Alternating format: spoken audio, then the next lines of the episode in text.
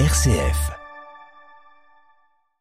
Alors bonjour Michael, très heureux aujourd'hui de recevoir euh, Michael Ferreira qui, est, qui a une double casquette mais qui est à la fois conseiller technique régional à la Fédération française football Centre Val-de-Loire et puis coach adjoint des U19 féminines nationales.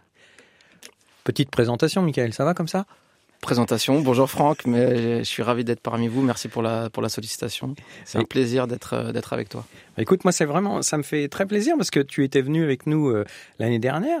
Donc, euh, comme je fais avec les entraîneurs de différents sports, on fait souvent des petits bilans. Bah, toi, avec toi, on va passer au crible le bilan d'une année à la Fédération française.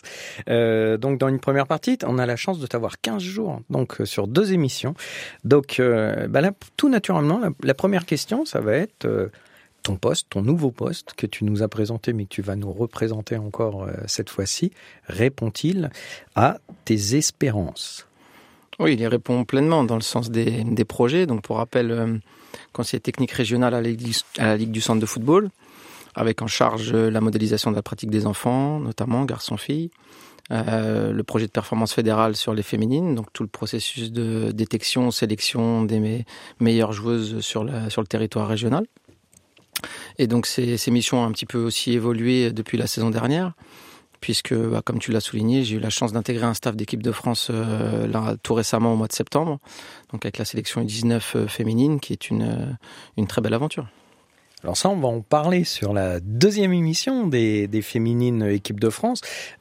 Aujourd'hui, en tout cas, sur ce poste. Donc toi, tu arrives sur un poste qui est un peu d'harmoniser des pratiques, de montrer, enfin que tous les clubs participent un peu de la même façon à la formation Comment ça se passe? Tout à fait. L'idée, c'est euh, déjà c'est une méthodologie de projet tout simplement. Hein. C'est de faire des constats, savoir ce qui se fait, euh, ce qui se fait moins, ce qui se fait moins bien, et puis de proposer des, orientations en lien avec la politique technique nationale, dont on dépend bien entendu et dans laquelle on s'inscrit pleinement. D'ailleurs, à ce titre-là, depuis septembre, il y a une, une réforme sur les catégories U6, U7, suite à des mêmes choses, des constats qui avaient été faits par la fédération. Et du coup, euh, avec une nouvelle modélisation de la pratique des enfants, U6, U7, sur le samedi, au niveau des plateaux, avec des nouvelles formes de, pratiques euh, proposées à mettre en place sur l'ensemble de la Ligue et sur l'ensemble du territoire national. L'idée étant euh, de proposer la, la meilleure pratique possible pour viser et l'épanouissement et la progression des enfants. Donc euh, depuis septembre, on est, on est à fond là-dessus sur la pratique des plus petits, euh, proposer des nouvelles choses pour que les enfants euh, touchent plus le ballon, s'amusent, on, l'espère plus, on fera le bilan dans, dans, quelques mois, voire dans quelques années, mais on est sur, sur la mise en place de cette politique-là et sur la réflexion sur, sur les autres catégories, notamment les U9 sur cette saison. Alors en gros, quand on parle de méthodologie, ça veut dire que vous allez sur le terrain. Alors je dis vous, toi certainement aussi avec euh, tous les tous tes collègues, qui travaillent euh, sur la Fédé. Vous êtes combien déjà à la Fédé? À la fédération, euh, on est plus de 300 conseillers techniques sur l'ensemble du territoire national. Euh, on est euh, répartis dans, dans, les régions et dans les districts, au niveau départemental et, régional, plus les entraîneurs de la direction technique nationale, entraîneurs nationaux et conseillers techniques nationaux à la fédération. Donc ça fait, euh, comme on dit, une belle force de frappe sur l'ensemble du territoire pour pouvoir accompagner au mieux les jeunes, les clubs aussi, les éducateurs puisqu'on s'occupe de la pratique des enfants, des sélections aussi, mais certains collègues ont aussi la spécificité de la, de la formation et du plan de formation des éducateurs et des entraîneurs. Donc vous, vous allez sur le terrain, vous allez voir un peu comment ça se passe, vous faites des enquêtes de satisfaction des, des jeunes Tout à fait, tout à fait. Alors pour les plus jeunes, on s'appuie aussi sur les parents, mais euh, on a des grilles d'observation, on s'amuse, euh, entre guillemets, hein, je mets des guillemets, mais avec les collègues. Ça a été une, une vaste opération euh, expérimentale la saison dernière, où on a, on a mesurer le temps de pratique effectif des enfants sur un plateau, euh, le nombre de fois où ils touchaient les ballons, comment ils touchaient les ballons, euh, et si et, au-delà de ces constats-là, après la question c'était de savoir qu'est-ce qu'on pouvait mettre en place pour euh, leur permettre d'apprendre si possible mieux, plus, de davantage s'amuser, donc des formes un petit peu différentes, peut-être plus de ludique, euh, être euh, moins axé également sur euh, l'aspect compétitif, parce qu'on sait que dès qu'il y a des matchs, c'est pas tant les enfants, mais peut-être les, les parents, les éducateurs autour, bah, on a cette tendance-là de vouloir gagner.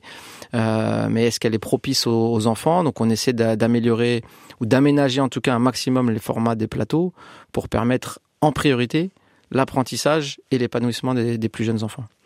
On prend en compte. euh, alors, aujourd'hui, je peux dire ton âge, euh, Michael bien sûr, bien sûr. À 40 ans. 40 ans, tout à fait. Euh, alors moi j'en ai un peu plus. On, tu trouves qu'on prend en compte différentes choses, différents aspects en tout cas de la construction des jeunes que lorsqu'on était jeunes nous-mêmes? C'est-à-dire que nous on allait au foot pour jouer au foot, pour jouer les matchs le dimanche pour gagner. Aujourd'hui on est plus sur un éveil, peut-être un côté aussi sociabilisation du jeune? Tout à fait. En tout cas, nous, euh, nous aujourd'hui, dans le cadre de la Ligue et de la Fédération de la politique DTN, bah, en tout cas, on, pense que ces aspects-là, ils sont déterminants. On pense qu'ils sont déterminants et parler de compétition, euh, c'est pas tabou et il faut en parler. La question, c'est du comment et à partir de quel âge? C'est surtout cette question-là qu'il faut se poser. Et encore une fois, je crois qu'on l'avait évoqué lors de, la, notre première émission. euh, euh, personnellement, je dis pas que c'est la vérité, mais personnellement, je pense que la compétition euh, trop précoce est un frein à l'épanouissement de certains, pas de tous, encore une fois, mais de certains enfants et de leur épanouissement, de leur progression. Donc il faut réussir à mesurer tout ça, à, à bien doser. euh, quand, qui, avec qui, quel encadrement, euh, voilà, et tout ça c'est fluctuant, donc il faut réussir aussi, en même temps que de proposer un cadre commun, de proposer aussi des possibilités, euh, des possibilités de mise en place précises et adaptées aussi au contexte de chacun. Donc c'est pas facile, mais c'est aussi ce qui est passionnant. Au niveau du vivier de joueurs sur la région centre, euh, comment ça se passe? Vous, sentez, vous voyez justement, là, ça me fait rebondir sur ce que tu disais, mais il y a des jeunes, vous allez tout de suite voir certainement qu'ils ont un potentiel pour aller plus haut, et puis il y en a d'autres, ils l'auront pas, mais c'est pas pour ça qu'ils peuvent pas continuer à jouer au football. Euh, vous essayez de trouver deux voies, c'est-à-dire une voie où vous pourriez euh, sortir assez rapidement euh, ceux qui ont un potentiel. Oui, tout à fait, ça, ça existe déjà et puis depuis des années. Donc il y a le parcours, on va dire, euh, prioritaire, fléché, comme on dit, euh, avec les meilleurs jeunes qui sont orientés sur des structures, euh, des structures de la Fédération française qui sont les pôles espoirs, à la sortie des U13. Donc ça pour les garçons. Chez les filles, c'est à la sortie des U15, donc à l'entrée au lycée, avec des structures pôle espoir qui sont estampillées vraiment euh, Fédération française de football, avec des normes de pratique, un encadrement et un cahier des charges vraiment très réglementés et qui visent et qui permettent, je pense, vraiment un très bon euh, apprentissage et sur le terrain, mais aussi en dehors, euh, en termes de vie sociale et de, parcours scolaire, qui sont vraiment très très bien aménagés. Maintenant, effectivement, comme tu le soulignais, ça vaut pour les meilleurs à l'instant T. Maintenant, il faut pas délaisser et euh, pour l'avoir vécu personnellement en tant que joueur, euh, il faut pas il faut pas délaisser les les deuxièmes niveaux, on pourrait dire. Euh, ceux qui ne sont pas les plus en vue en tout cas à l'instant T parce que leur progression elle continue, elle est réelle et que parfois cette progression bah elle passe euh, elle permet de doubler ceux qui étaient euh, premier choix un an, deux ans, trois ans. Donc il faut permettre effectivement euh, l'apprentissage, la progression de ce- ceux-là, de les accompagner, de les suivre, de continuer de les, de les orienter au travers des sections sportives potentiellement, euh, au, au travers aussi euh, de parcours aménagés, d'avoir un bon encadrement, c'est forcément prioritaire, fondamental, et puis euh, d'avoir euh, un bon entourage, je pense aussi, puisque euh, il il peut y avoir des coups de blues dans ces moments-là quand on est jeune, euh, mais le fait d'être bien encadré dans son club, le fait d'être bien encadré dans la famille, de, de prendre du plaisir encore en s'entraînant et en progressant, bah, ça permet de continuer d'apprendre, tout simplement. Toi, aujourd'hui, euh, ta journée, donc, euh, du coup, euh, à la fédération. Alors, je rappelle que le siège, on va dire, le centre technique, il est à Châteauroux. Tout à fait. Euh, toi, aujourd'hui, euh, ta journée, c'est dans beaucoup de clubs en formation, aller voir à Châteauroux. Comment ça se passe un peu près? Alors ma, mes journées, c'est difficile de dégager une journée type. Elles sont très fluctuantes. Euh, elles sont très fluctuantes. Ce matin, j'étais à Tours, par exemple. Donc euh, à Tours, on a nos structures, euh, nos structures d'élite sur la ligue, qui sont le pôle espoir féminin euh, dirigé par Émilie dos Santos, notre ma collègue que je salue. Émilie qui gère le pôle espoir féminin. On a la section sportive 4e, 3e Corneille, là aussi à Tours, qui permet de préparer. L'idée, c'est de préparer les meilleures joueuses de notre ligue à l'entrée au pôle espoir de Tours. Puisque le pôle espoir de Tours euh, euh, accueille des joueuses qui sont non seulement en Ligue du Centre, mais aussi sur les ligues de Pays de Loire, mais sur les ligues aussi de Paris-Île-de-France notamment. Donc euh, c'est vraiment interrégional au niveau du pôle espoir. Nous, notre idée, c'est de préparer en amont les joueuses du territoire régional pour, en, pour les rentrer et qu'elles puissent bénéficier de ce parcours-là à l'entrée en seconde. Donc euh, des, des, des, allers-retours et des, euh, des visites. Voilà, je cherchais le bon mot, des visites au sein de ces deux structures. Ça, ça fait partir du, du, du premier pan sur le plan euh, PPF régional et puis aussi se déplacer sur les, sur les sélections, les interdistricts aussi, puisqu'il y a des sélections départementales euh, féminines qui sont, qui sont constituées. Ces sélections, elles se rassemblent sur des, sur des journées événementielles, au cours desquelles on essaie de d'identifier les joueuses les plus en vue pour constituer une sélection régionale. Donc ça aussi, ça fait partie de mes missions. Et puis ces, ces, sélections régionales, après, elles s'affrontent en cours de saison face à d'autres sélections régionales, notamment là, Pays de Loire, Normandie euh, et Nouvelle-Aquitaine au mois de février prochain pour, les, pour la sélection régionale du 15 de cette saison. Donc euh, l'ensemble de ces entraînements, séances, rassemblements font partie aussi de, de mon emploi du temps. Ils sont, euh, ils sont fluctuants, ils sont pas euh, toutes les semaines, ils sont pas euh, sur des, ça change tout le temps. Voilà, donc ça c'est un premier plan. Le deuxième plan et la particularité de notre ligue, comme tu l'as souligné, c'est qu'on est, euh, est sur trois sites différents. Le siège administratif qui est basé ici à Orléans, euh, à la source, et puis le siège, donc comme je viens de te le, te le présenter, à Tours sur le projet de performance fédérale féminin. Et le troisième site, c'est le centre technique régional qui est effectivement basé à Châteauroux, où se passent toutes les formations de cadres, euh, BMF et BEF en présentiel, donc sur laquelle moi j'interviens en tant que, que, que, formateur avec euh, le collègue responsable de la formation sur le BEF. Donc ça se passe à Châteauroux. Donc là, il y a six semaines euh, balisées dans l'année, en plus des visites des stagiaires dans leur club. Donc on se déplace beaucoup. On se déplace beaucoup dans le cadre de ces missions, mais c'est très intéressant de pouvoir suivre, accompagner et en même temps d'avoir différents aspects de la pratique du foot, savoir la formation des éducateurs et des cadres, mais aussi la formation des jeunes. C'est à mon sens passionnant. Justement, c'était en lien avec une autre question que j'avais, c'est comment on fait quand on arrive dans l'institutionnel, puisque la Fédération française de football est institutionnelle, qu'on monte dans les étages de comment dire de responsabilité et puis sans se déconnecter justement du, du terrain. C'est pas facile. Je pense que quoi qu'on dise et quoi qu'on veuille, le temps fait quand même son à sa force et travaille dans ce sens-là, quoi qu'on en dise et quoi qu'on veuille. Donc je pense qu'effectivement c'est quelque chose qui arrive un peu irrémédiablement. Euh, après c'est aussi euh, des volontés personnelles, hein, c'est-à-dire euh, euh, des cadres personnels. Personnellement, j'ai la chance d'avoir euh, mes deux enfants encore pratiquant dans, le football, jeunes. Donc euh, déjà, de manière intuitive et naturelle, je, vois encore ce qui se passe sur le terrain le samedi. Donc c'est ce lien-là, mais effectivement, ça me paraît important, comme tu le disais, de rester connecté à la réalité.